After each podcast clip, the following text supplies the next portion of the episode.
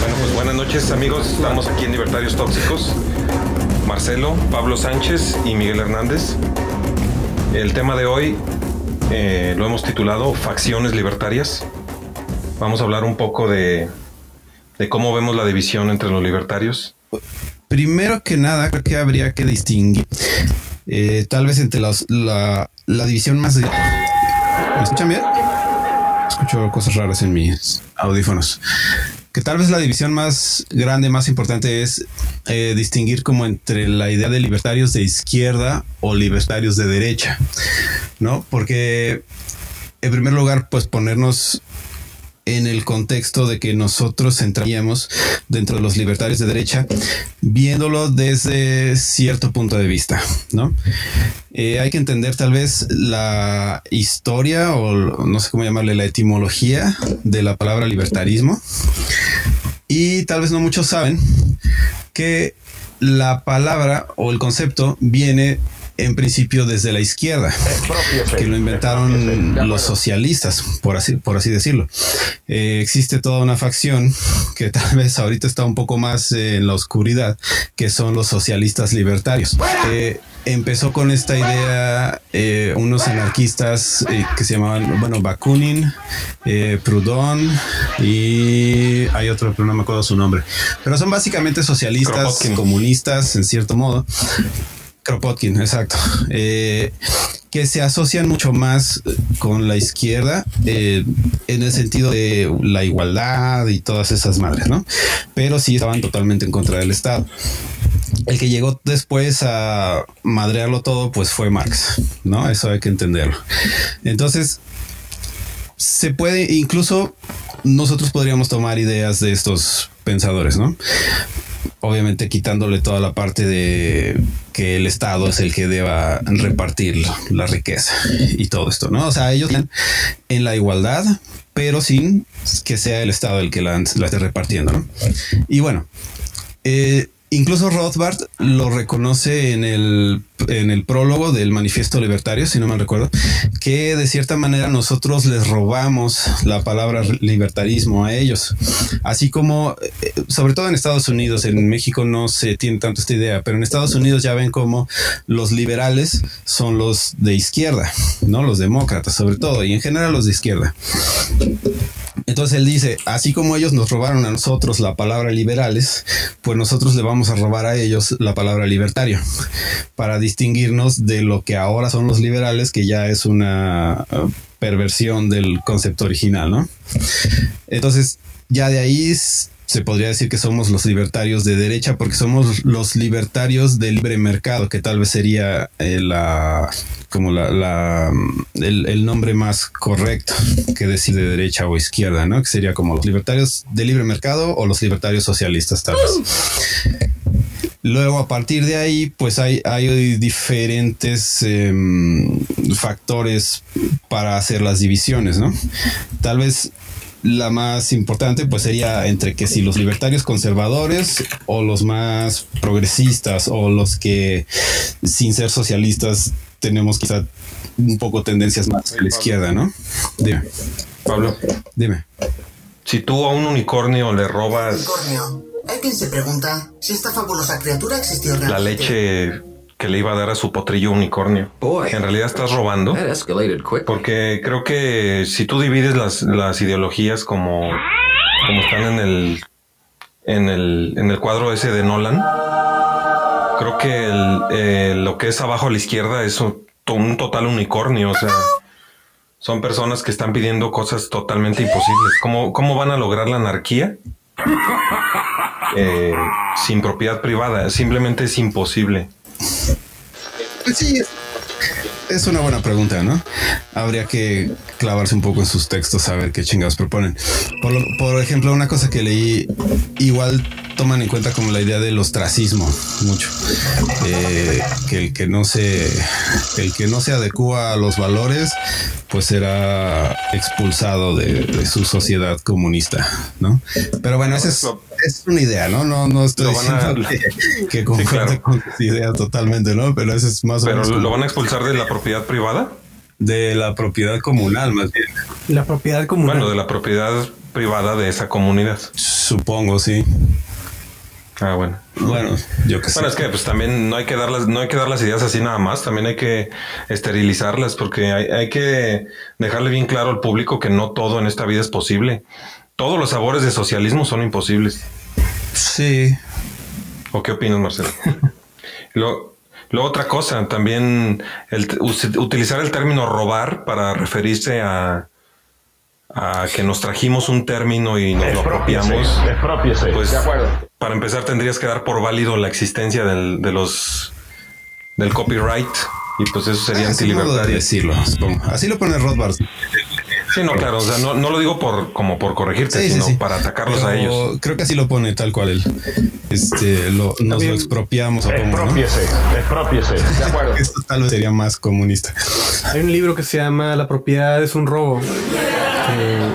que es de izquierda libertaria y que muchos lo critican porque, pues mira, si es un robo, entonces quiere decir que era propiedad de alguien, lo cual valida la idea de la propiedad. Entonces es, es muy chistoso cómo sus propias ideas se, se contradicen entre sí y es un, es un claro ejemplo de ello. Pero hablando un poquito sobre faccionalismos, quería dar una lista generalizada de las facciones para que la gente entienda de quiénes estamos hablando y, y dar una- un poquito de explicación generalizada también de, de- de los orígenes. Si, si me permiten unos, o sea, dame de que tres minutos. A ver. Ok, voy a hablar lo más rápido posible. Moralmente hablando, existen diferentes teorías éticas. Para los propósitos de esta conversación y más después indagaremos más profundamente en ello, existen cinco. Ah, religiosa, ¿Qué tiene que ver la eh, lo que diga Dios es lo correcto. consecuencialista o utilitaria, eh, lo cual quiere decir vagamente, eh, es más complicado, pero eh, lo que beneficia a la mayoría es lo que se debe hacer derechos humanos o teoría kantiana que en general dice que las cosas son inherentemente buenas y malas y no puedes hacer las cosas para llegar a un fin, no puedes sacrificar un, un principio para llegar a un objetivo. Tienes a egoístas racionales, lo que sea mejor para Marcelo o para el individuo en particular es lo que debe de hacer y la ética es un, de cierta manera, un medio para, un- para, perpetuar tu existencia, ¿verdad? O tus, um, tu vida en general. Y la quinta, Sócrates hablaba sobre un, los, los griegos tenían una teoría en general de, de valores, o sea que lo que está bien no necesariamente está dictado por una regla en general, pero es más lo que conforma a una ética popular. Un ejemplo puede decir que, bueno, pues la ética para Marcelo es que decir la verdad es lo correcto, o que ser valiente es lo correcto, o que ser ah, justo es correcto. Y dependiendo de esa teoría de valores, ¿verdad? Esa ética de valores, lo correcto puede variar. O sea, por ejemplo, digamos que tienes que elegir entre ir y y ser un soldado en una guerra para una uh, causa justa o no ir a la guerra y cuidar de tu mamá que está enferma o que está viejita. Haz que ya no haya más guerras. Eh, las dos son buenas opciones, ¿verdad? Pero la, re- la correcta, ¿verdad? Es la que Andre, mejor váyase. eh, esté dentro de del- la congregación de valores jerárquicos que tengas tu, tu sociedad. O sea, si mi sociedad es guerrera y yo soy, yo tengo el valor de, de ser guerrero, ¿verdad? O ser, ah, o, ser corajudo, ¿verdad? Tener, tener coraje y honor. Entonces, tal vez el ir a la guerra es lo correcto, pero si mi valor es familiar, ¿verdad? Es sobre el respeto a, mis, mis mayores o más relacional, más relacionado a lo humano, a las relaciones, a las interacciones que tenemos con otras personas, a lo mejor eliges cuidar de tu, de tu mamá. Ay, hijo, qué bruto eres. Diferentes facciones. ¿Cuáles son las facciones?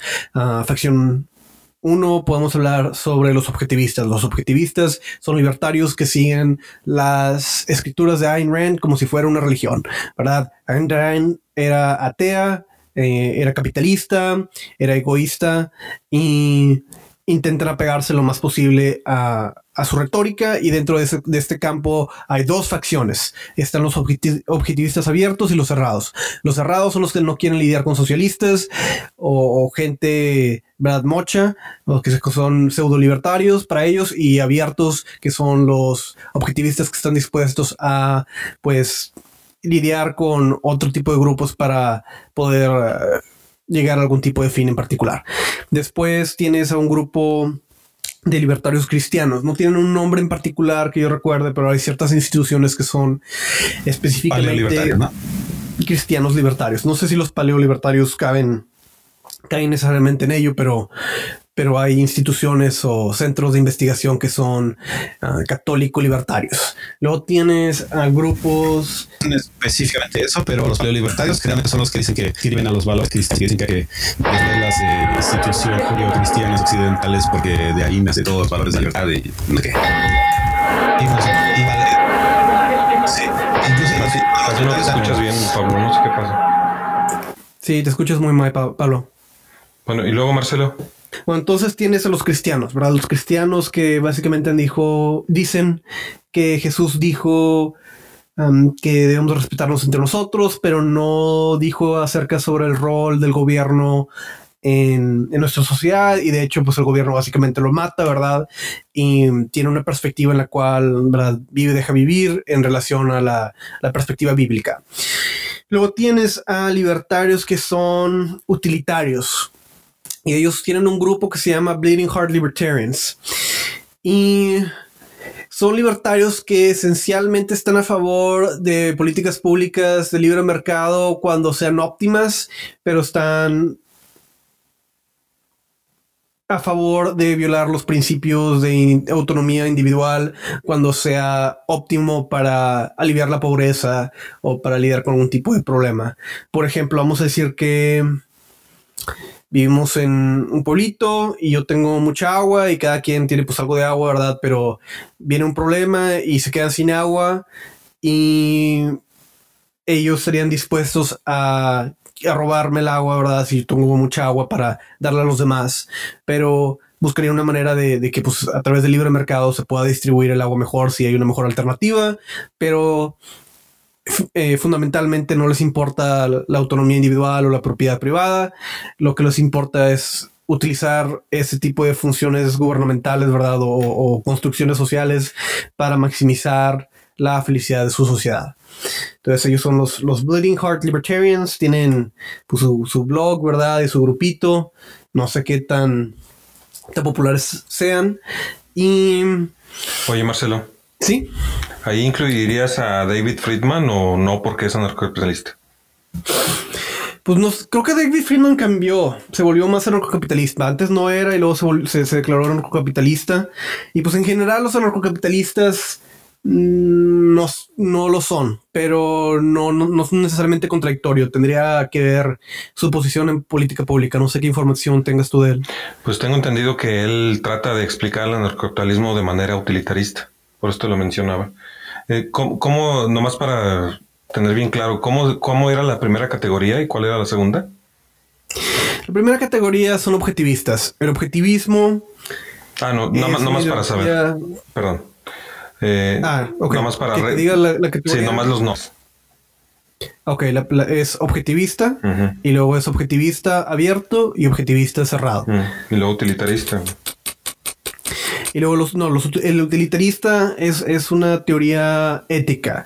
Los utilitaristas libertarios se tienden a llamar Bleeding Heart Libertarians. Ah. O en español sería libertarios del corazón que sangra.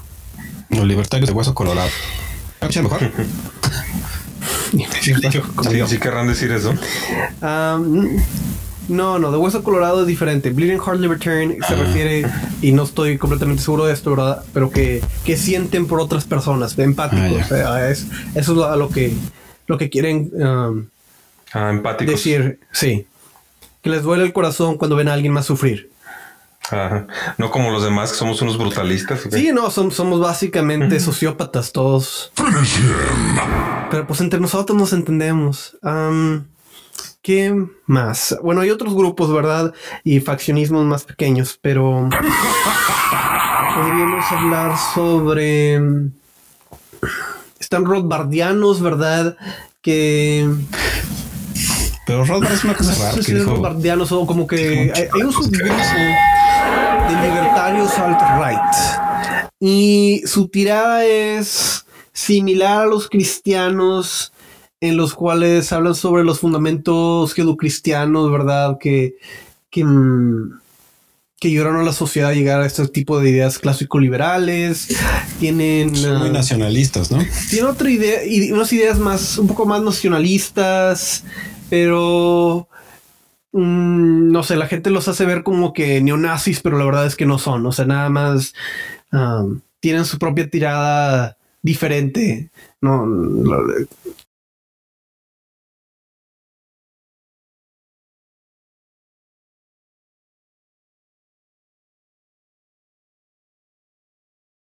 que es, que es lo que define la alt-right, ¿verdad? Pero, pero son como conservadores libertarios, una combinación de, de ese dos, dos ideologías, pero no estoy seguro precisamente cuál es su tirada. Y a veces están, se ven como con Rothbard, pero Rothbard como que pues intenta sacar adelante su, su ideología con ellos porque les ponen atención, no necesariamente que, que él sea un exponente de ellos, pero pero como que se caen bien entre sí, pues digo, qué chido, ¿verdad? Eh, pero, pero es su propio grupito aparte pseudo libertario. Oye, los, los objetivistas y los de alt-right, yo he escuchado unos y otros mm, diciendo que los libertarios somos simplemente unos hippies de derecha.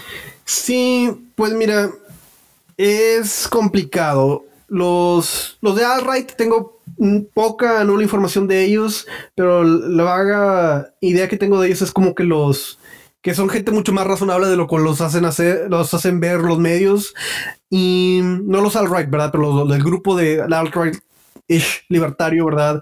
Que, que nada más los, los quieren hacer como ver co- como mediáticamente como más conservadores de lo que realmente son. Pero bueno, de ellos no tengo mucha información. Eh, de los que sí tengo son de los objetivistas. Y básicamente el problema ahí es que Ayn Rand vio como hippies a los libertarios porque le tomaron su ideología e hicieron un partido alrededor de ello. O sea, el Partido Libertario esencialmente tomó las ideas de, de Ayn Rand e hizo un partido y ella se, se sintió mal al respecto y eh, en general ellos eran hippies o así es como yo los veía y no y se enojó porque porque lo tomaron su, permiso y porque no tomaron la cuestión ah, ético-filosófica detrás del movimiento y nada más usaron la plataforma. O sea, ella deriva su plataforma política de su plataforma ética y dentro de su plataforma ética pues también está el ateísmo.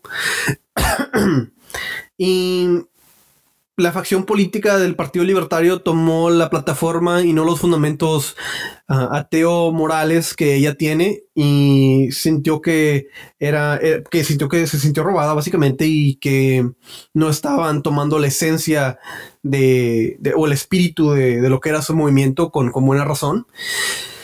Y pues sí les los, los, trata derogativamente, pero pues dentro del libertarismo es, es todo una para eso es una, una fiesta.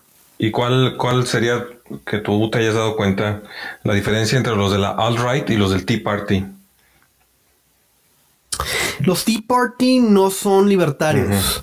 Los Tea Party son conservadores que tomaron el, la bandera de, baj- de bajos impuestos, esencialmente. Pero los de la alt-right tampoco, son, tampoco son libertarios, ¿o sí? No es así nada más como que una parte de los de la alt-right. Correcto, los alt-right no son libertarios. Entonces, por, Nada más hay, hay facciones del alt-right que, que, que se mueven dentro del círculo, pero no, no, no son eh, explícitamente libertarios. entonces Ron Paul no estaba en el, en el Tea Party. Ron Paul eh, fue utilizado por el Tea Party o- y viceversa como, como una alianza política, pero no es no son parte de la ideología. O sea, es un grupo cuyo objetivo, único objetivo, ¿verdad? Generaliza, aquí estoy nada más generalizando, ¿verdad? Es bajos impuestos, es quejarse de que los impuestos son muy altos y maldita sea, quiero los impuestos más bajos. Ro- Ron Paul, en general, esa ha sido su bandera y fueron aliados políticos estratégicos, pero la mayoría de los miembros del Tea Party son conservadores. No estamos solos, estamos dispersos. El Partido Libertario Mexicano busca ser un frente de oposición a la escoria socialista que invade la vida política de nuestro país. Buscamos a gente como tú para formar parte de nuestra militancia y luchar por la libertad a capa y espada. Contáctanos y marche con nosotros a un mejor futuro, de menos impuestos y más control sobre nuestro futuro. Oye, te, iba a comentar de esa última frase. ¿Más control? ¿No, no es contrario control y libertad? Em, no. Eh, Como que con que le pusiera la palabra control individual o algo es así, ¿no? que sí, debo, debo de buscar una manera de hacerlo más mediático, ¿verdad? Pero es. Lo saqué de una. Un estudio, ¿verdad? Una, una plataforma que tenían en, en Reino Unido, que hablaban sobre cómo es que la, gente le gusta esa idea de, de- de- de hablar sobre tener control sobre, sobre su destino. Y eso es esencialmente lo que queremos. Nada más suena algo contradictorio con libertad, ¿verdad? Pero esencialmente lo que queremos es control sobre nuestra propiedad. Lo que queremos es poder conservar los frutos de nuestro empleo, los, los frutos de nuestro trabajo y tener control sobre nuestras vidas. Te pregunta que cómo contactar con el partido. Te preguntan en el chat. Cristian Germán. Ah, pues me puedes mandar a mí un, un mensaje privado, puedes entrar a la página del Partido Libertario Mexicano en Facebook.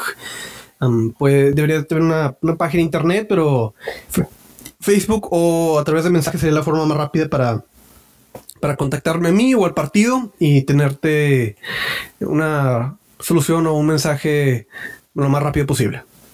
Se garantiza que en cuanto te contactes con Marcelo te conviertes en una persona sumamente libre. Exactamente. Bueno, Pablo, ¿qué, iba- qué ibas a decir ahora sí? Disculpa. No, Pablo. Caray, hombre, ¿por qué no se oye? No, no escucho A bien. mí me pueden llamar peje, Pablo. pero no soy lagarto. No somos iguales.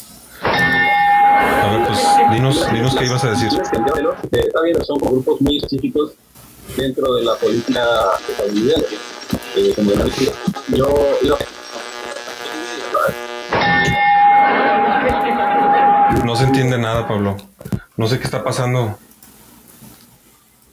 Pablo, perdón que te, te interrumpo, pero no, no, no se escucha nada. Se- se- se- Bueno, Si quieres, mejor escríbelo Pues- y, y podemos hablar sobre tus ideas por escrito. Sería lo más eficiente. El segundo tema, que creo que ya empezaste a hablar de ello, es éticas libertarias. Sí. Bueno, estaba hablando sobre ello porque creo que es fundamental para que entiendan los faccionismos. Sería la forma más, la forma más eficiente para poder entenderlos. Pero es muy importante porque eh, hablamos mucho sobre temas, hablamos mucho sobre particularidades en el libertarismo y esencialmente las diferencias son fundamentalmente éticas. Mira, la- en mi corta experiencia, ¿verdad? En, la rama política de debatir, hablar con otros libertarios, es 80% es nada más caer bien a la otra persona para tener una, una relación amena, ¿verdad? Y poder hablar coherentemente sobre política pública. Y el otro es entender bien cuáles son los principios éticos de la otra persona. Y normalmente la diferencia en relación a política pública es que tienes valores fundamentalmente diferentes a la otra persona y que intenta ellos eh, llevar a su expresión lógica. ¿A qué me refiero? A que si tu ideología, ¿verdad? Es tal vez utilitarista, ¿verdad? Bueno, pues a lo mejor tú vas a estar buscando un programa de vouchers que le dé más acceso a la educación a la gente pobre de la manera más rápida Oye, Marcelo. posible. Pero si eres... ¿sí? ¿Podrías repetir las, los tipos de éticas que estás tomando en cuenta? Ay, hijo, qué bruto eres. Sí, claro, Miguel. Las cinco éticas. O sea, nada más los títulos. Los títulos serían religiosa, utilitarista, kantiana, egoísta y valores éticos. Hay otra otro nombre para ello, pero vi- virtud, virtue ethics, ética de virtud. Entonces, son las cinco formas de ética. Religiosa, utilitarista, kantiana, virtuosa. ¿Y cuál era la otra? Es religiosa, utilitarista, kantiana, egoísta y virtuosa. Técnicamente kantiana no es el nombre correcto. Ahí, ahí es... Tiene otro nombre, pero esa es la, la manera en la que más se, se conoce, creo que es kantianismo. O sea, viene de Manuel Kant, pero Manuel Kant le dio un nombre diferente o tiene, tiene una forma más específica de llamarlo. De los imperativos categóricos y del apriorismo, ¿no? Sí, sí, e- exactamente. Eh, pero eh, no me queda claro por qué divides eh, la, la egoísta. Ah, la egoísta es la, es la del objetivismo. Ese es, sí, esa es una de sus expresiones. La kantiana, pues sería la que ya mencionamos. La utilitarista también creo que ya quedó clara. Las religiones, pues es obvia. Y la de la virtud, ¿sí la, sí la explicaste? ¿Del virtuosismo? No, sí la expliqué, pero no, sí la, sí la expliqué, pero no hay. ¿Cuál sería el ejemplo más No conocido? que yo sepa un grupo. No. ¿Cuál sería el ejemplo más conocido? Pues como, como lo menciona vagamente Pablo, ¿verdad? Si es que está en lo correcto, los paleolibertarios, los alt-right ah, libertarios, Oye, también me llama la atención ellos son... que, bueno, Sí. yo he escuchado en otros lados que existen los libertarios de principios. ¿No? ¿Serían ellos? ¿Serían los virtuosos? Los... No, yo creo que se refieren a, lo- a los kantianos. Puedo estar mal, pero normalmente cuando hablan gente de principios hablan sobre, sobre kantianos, o sea, gente que no está dispuesta a, hacer compromiso político. Ah, entonces no, de verdad que no me queda claro los virtuosismos. Ay, hijo. Bueno, y luego, ¿y qué más ibas a decir? Perdón. Sí, no, no, hay, no hay un ejemplo claro para virtuosos, ¿verdad? Pero podrías eh, dar un ejemplo ficticio, ¿verdad? O sea, podría decir que... De nuevo, y no sé nada de los de alt-right. Pero vamos a decir que los de alt-right eh, toman un valor significativo en el, el valor de la unidad familiar como tradicionalmente se entiende y no son anti-gay, nada más están a favor de, de la familia ah, tradicional, ¿verdad? Porque eh, creen que ese es, son, son valores, los valores eh, masculinos y femeninos son esenciales para una vida completa, ¿verdad? Y ese es un valor X, ¿verdad? El- Ellos quieren, ellos dicen que el valor de tener un, tener eh, educación sobre masculinidad y feminidad, como tradicionalmente los entendemos, es, es importante. Y pues ellos van a favorecer política pública libertaria, ¿verdad? Pero que, que mantenga esa infraestructura social, cult- social cultural, ¿verdad? A ver, vamos a dar otra oportunidad que Pablo hable, ¿no? Porque quiere hablar. Está levantando la mano. ¿Me escuchan? Pues mm, Muy poquito, o sea, yo escucho muy mal. Sería mejor si contribuyes a través del- de, escribir y que este... como que es cosa de la conexión, Pablo. No sé qué pasó. Desde hace rato escuchábamos bien. Trata, trata de hablar, a ver. ¿Puedo volver a entrar o no?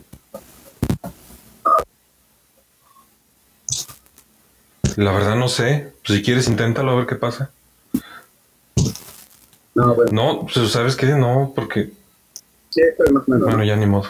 Que, bueno, Rest in peace. no, bueno, lo que lleva Ah, no, ahí está todavía. complementar lo que estaba diciendo Marcelo era que Soy muy a ver, habla. pero dale si quieres. la diferencia entre los minarquistas o anarquistas, ¿no? Porque todas eran facciones dentro de la política de Estados Unidos.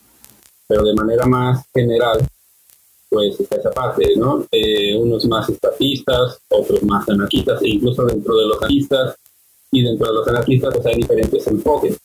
Que también ese puede ser, eh, pues sí, di- diferentes enfoques para di- diferenciar diferentes grupos.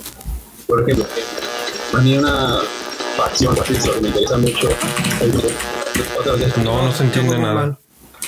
A lo mejor si quitas, ¿tienes prendido el monitor? O sea, monitor de que tú también te escuches. Si quieres, apágalo para que tú no te escuches. Pues mira, la escuela austriaca tengo entendido que es simplemente una perspectiva económica. Obviamente tienen bases éticas, pero pueden ser... Hay personas que son minarquistas, ¿verdad? O anarquistas que tienen esa perspectiva austriaca de cómo se maneja la economía.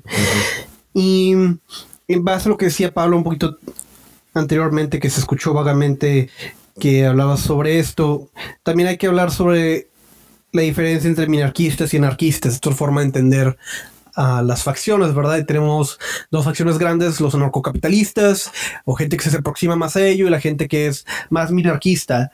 Y unas, para dar un ejemplo concreto, ¿verdad? Podríamos hablar sobre gente que quiere abolir la educación pública y tenerla completamente privada, y gente que quiere tener vouchers educativos como los describía Milton Friedman en sus posiciones de política pública. Y eso difiere significativamente porque también hace una diferencia ética. Sí. En general, minarquistas no son tan acérrimos con los principios y están dispuestos a aceptar que el Estado viole algunos, alguna autonomía individual para llegar a, a un fin político y los anarquistas tienden a ser más acérrimos a los principios um, fundamentales de autonomía personal. Aunque no es necesario, ¿verdad? Hay, hay, hay gente utilitarista y gente de principios en ambos bandos, solamente que es, es Sí. normalmente donde caen.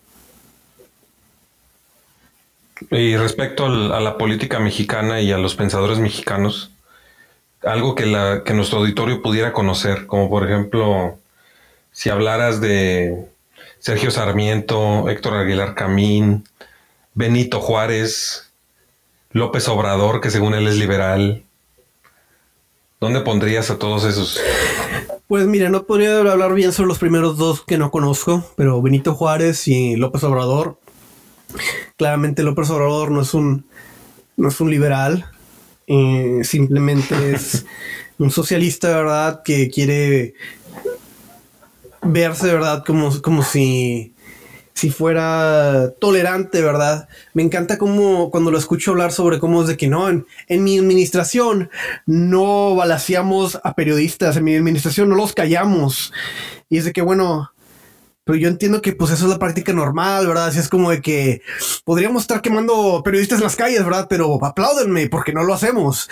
Apláudenme porque les respeto a ustedes su derecho de, de hablar, ¿verdad? Como, como si fuera el, el rey, ¿verdad? Como si fuera el monarca, ¿verdad? En otros sexenios deberían de ustedes agradecerme así que no los, no los man- mandamos a porrear, así de que... Güey, pues no, estamos en el siglo XXI y pues eso no, no, no se hace. Y sí, la gente que lo hizo pues estuvo mal, ¿verdad? Pero, pero no te vamos a agradecer. Era lo mínimo que se Tener- esperaba de él. Sí, digo, o sea, es- no, no, a a eso es lo que me refiero, no es de que lo mínimo, o sea, es lo estándar. O sea, lo estándar, ¿verdad? Es que pues tú digas lo que tu opinión, ¿verdad? Y pues la gente pues opine lo que quiera mientras no esté fastidiando a alguien más. No, no esperar a que te aplaudan porque no mandaste a porrear a, a, a periodistas, ¿verdad? Bueno, entonces Pero bueno, entonces... López Obrador queda descartado. Él, simplemente es, es, es un mentiroso, no tiene nada que ver con el liberalismo, es un conservador de lo peor, Sí, o sea, está... porque como- quiere conservar al PRI de los años 70. O sea, es una cosa muy estúpida de conservar. ¿Mande? No, control de precios, ¿verdad? Salió con, con, con los cristianos anti-homosexuales, ¿verdad? Está... No, no, no es un liberal, ¿verdad? En, en- en el puro forma de la palabra en la que nosotros como libertarios lo entendemos. No le importa la libertad individual. Lo que le importa, ¿verdad? Es el bienestar comunal a expensas de la autonomía individual. Que es completamente contrario. Cuando sea beneficioso, es como o sea, una vista eh, eh, pues marxista, ¿verdad? O eh, utilitarista X de- del, del Estado que busca respetar, entre comillas, la autonomía individual cuando, cuando maximice la felicidad de la población, ¿verdad? Pero el día de que eso cambie y sea beneficioso el nacionalizar la industria X, pues se va a nacionalizar la industria del petróleo, se va a nacionalizar la industria banquera. ¿Por qué? Porque pues el pueblo es sabio y el pueblo debe mantenerse feliz y hay que darles pan y circo. Pero bueno, que esencialmente es el PRI con... Oye, nos preguntan, si quiere hacer... nos preguntan en el chat que a Maquio, ¿cómo lo O sea, pondrías? tendría que hablar más, leer sobre Maquillo, no lo conozco bien. Pero moviendo al segundo, Ujú. Maquio era el candidato del PAN en el año 1988 y ahorita murió. Es el papá de, de, de los señores estos Cloutier. Él, de hecho, él se llamaba...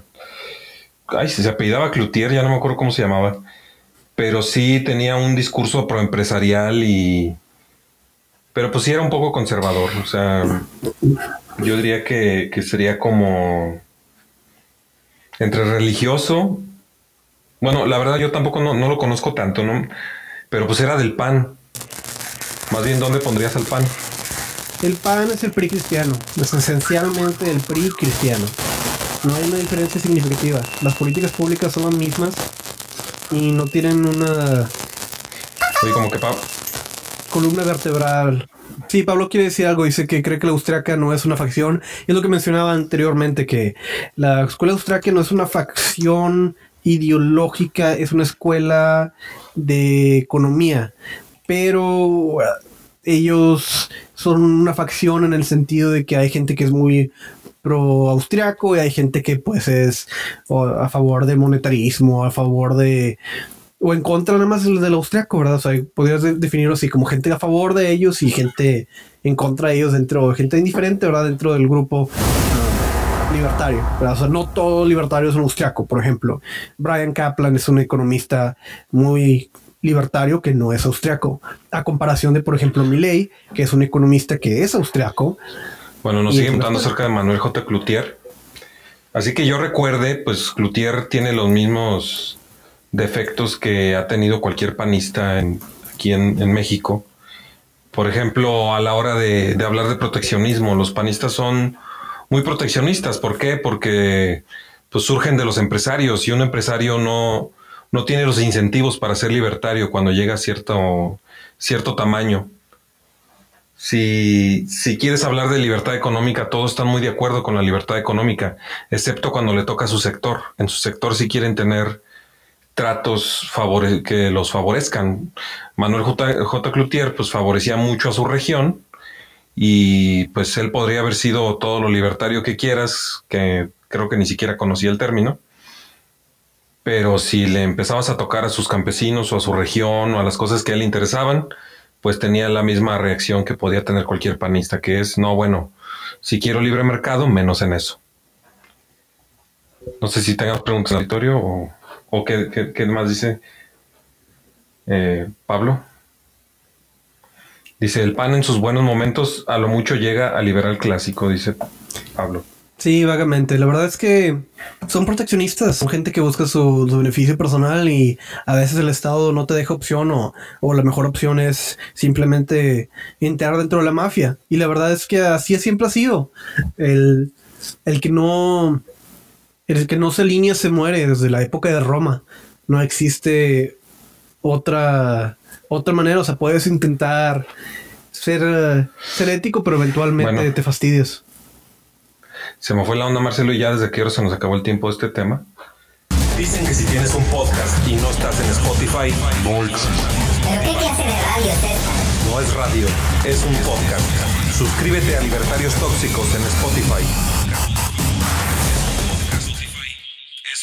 El tercer tema era leer cosas del grupo. Y quisiera leer algunas aportaciones que nos, que nos escribieron. Ma Dolores Hernández nos comenta en el, en el grupo. Hola, quisiera proponer algunos temas para que hablen de sus, en sus episodios. Sociedad contractual. Está cimentada en la libre participación en las relaciones contractuales entre individuos en, en contraste con la sociedad hege- hegemónica que se basa en la acción violenta. Es la sociedad del mercado libre. En Murray Rothbard, El hombre la economía del Estado, página 88. Habla de que en la sociedad contractual se hacen convenios y contratos para los intercambios libres y deben ser respetados. Habla también de que en la sociedad libre cada individuo toma la responsabilidad y el riesgo de sus emprendimientos y contratos. En cambio, en la hegemónica supuestamente delega a otros, generalmente gobiernos, dicha responsabilidad y riesgo, aunque esto es una falacia. Los gobiernos no pueden ni responden por sus errores, los individuos sí. Híjole, yo desde que leí esto se me hizo como que pues sí, o sea, es todo el libertarianismo en, en algunas palabras. Con Rothbard pasa mucho eso, que, dice las cosas, eh, que cada, cada frase te dice pues un mundo. Por ejemplo, te habla de la sociedad contractual, en donde las interacciones son voluntarias. Hay interacciones de ganar-ganar. Y te puedes salir de los contratos. Por ejemplo, el, el otro día, no sé si leíste lo que es- escribió un libertario mexicano, que bueno, que se me hace que ya tampoco es libertario, no sé. No, háblame de ello. Bueno, el chiste es que, que, que dice que cuando uno cuando uno ya está en edad de andar diciendo que los impuestos son robo, que también estaría en edad de salirse del, del país para no, para no sufrir ese robo y que si estamos aquí es porque ya firmamos el contrato social de manera tácita. ¿Qué opinas de eso? Creo que son mamadas, asumes que asume que el contrato social es verídico y la verdad es que son son mamadas para justificar el status quo. Es como un monarca que te diga, bueno, mira, estás aquí, Dios me dijo que pues, tenía que cuidarlos todos ustedes y si no les gusta, pues se pueden ir de las tierras. ¿Cómo? Sí, no, pues Dios dijo así. Es similar al contrato social. Bueno, no, la mayoría no hace lo, lo correcto. O sea, no, no porque la mayoría diga que vamos a vivir en una sociedad, ¿verdad? Donde cada jueves vamos a matar a alguien para que el sol, ¿verdad? Esté feliz, sea el sistema correcto para estar. Y si no te gusta, te puedes ir. Pues no, ¿verdad? O sea, lo correcto es una cosa y y la, la, la, realidad es una, ¿verdad? Y lo que ellos opinan es otra. Es un, es un medio para hacer menos a la gente que, que no está de acuerdo con su modelo de sociedad para, para mantenerse.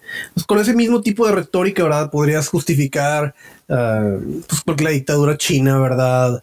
O la dictadura religiosa de, del Islam en, en, Medio Oriente es bueno, pues tú ya tenías suficiente edad, si no querías que te matáramos por apostasía, no debiste de haberte dado cuenta de que Dios no existe en nuestro territorio, así que lo sentimos, pero vamos a tener que matarte. Bueno, esa es una, esa es una visión, ¿Sí? digamos, desde el ateísmo. Yo tengo otra visión desde el, desde el derecho. El, en sí, en derecho tú ves una cosa que se llama teoría de contratos. Un contrato para que sea válido, para que no tenga una nulidad absoluta ni una nulidad relativa, debe cumplir con ciertos, con ciertos requisitos, como por ejemplo no tener vicios de voluntad, como error, dolo o violencia. Otros requisitos son que debe de tener manera de romperse por incumplimiento.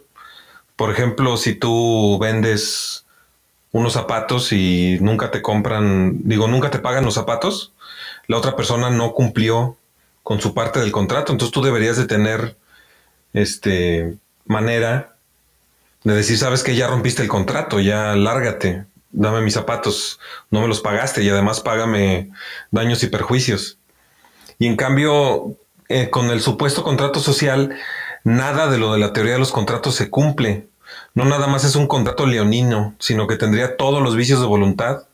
Además de que ni siquiera fue firmado. Eso que dicen de que tú ya lo firmaste porque tus papás lo firmaron por ti y así sus papás lo firmaron por ellos y así. Mm, es, totalmente, no nada más leonino, sino que carece de, de, de, de, toda validez. Si lo enfrentas a la teoría de contratos, normal, estatista, respetada por los abogados y por los gobiernos, pues ni siquiera ahí resiste ni el más mínimo análisis. Pero bueno, entonces respecto al, comentario de Ma Dolores, este, estaba hablando de, de la sociedad contractual. En una sociedad contractual, pues los contratos son, como dije, no pueden ser leoninos, tienen que, tiene que, tiene que ser posible salirse del contrato, o sea, y enfrentar tus consecuencias.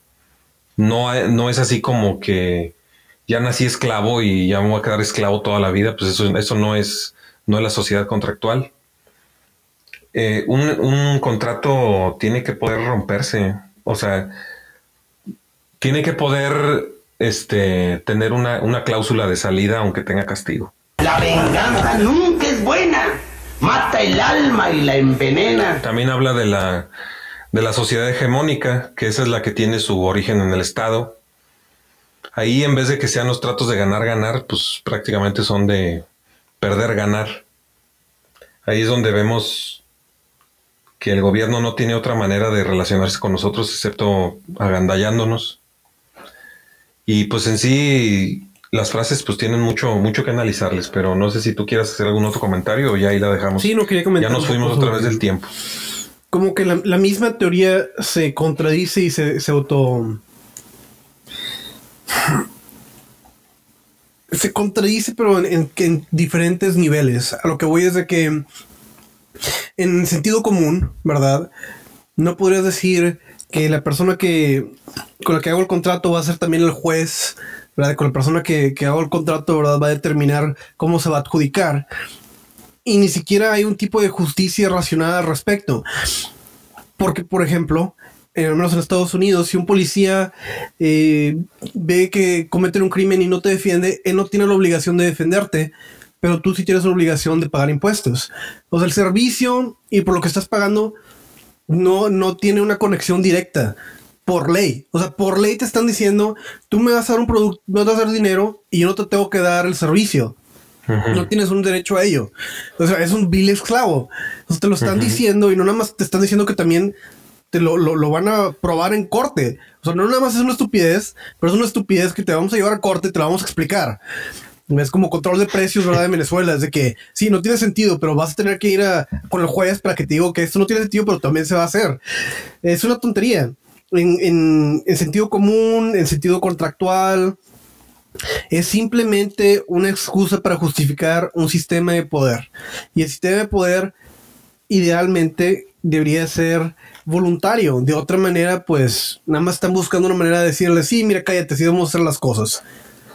Esencialmente eso es lo, es, lo que es. Ahora, nada más quiero hacer una comparación también con la democracia, que es un sistema similar, en el cual en sí mismo se contradice. La democracia está basada en la idea de que vamos a votar y lo que diga la mayoría es lo que vamos a hacer. Y lo que vamos a hacer es lo correcto. O lo más cercano a lo que podemos llegar ahora políticamente a poner de acuerdo qué es lo que vamos a hacer. Pero la democracia en sí jamás ha sido votada. O sea, ¿cómo llegamos a que vamos a ser democráticos en todo el país? Bueno, pues si hizo una votación. Bueno, ¿y quién votó? No, pues una fracción ínfima de la población. Bueno, entonces no fue la mayoría. No, pero pues es lo que se va a hacer. ¿Por qué? Porque pues nada más una minoría de una minoría decidió que íbamos a hacer eso y se le va a imponer al resto de la población.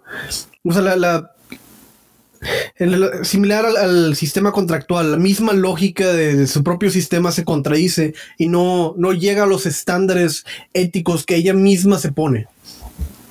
¿Me oyen? Pues creo que ya. Ah, ahora sí te escuchamos muy ah, bien, Pablo. Sí, Justo cuando yo, ya, ya, pues, de todo. échate una.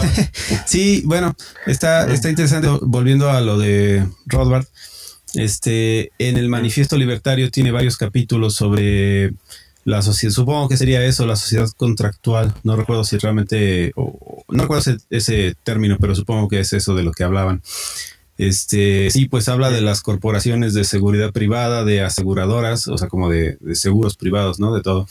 Eh, y menciona él bastante sobre cómo, cómo estas compañías se relacionarían entre sí, quién establecería la culpabilidad en caso de que exista un, un crimen, este, cómo sería así como que si, si fulano me robó a mí mi televisión, entonces yo lo demando, pero no hay una ley, pues él todo es el hablar sobre el anarcocapitalismo, ¿no? Y justificar eso en cómo, pues tratar de responder todas las preguntas que puedan surgir sobre cómo podría funcionar el anarcocapitalismo, ¿no?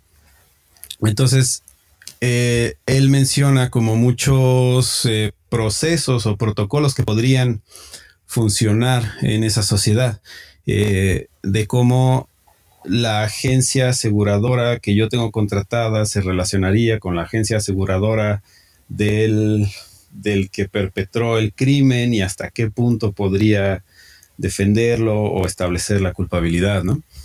¿En cuál libro es era? Interesante, pero sí. ¿En cuál libro era? Eh, bueno, eso yo lo recuerdo de el Manifiesto Libertario. Se llama Por una nueva libertad o el Manifiesto Libertario.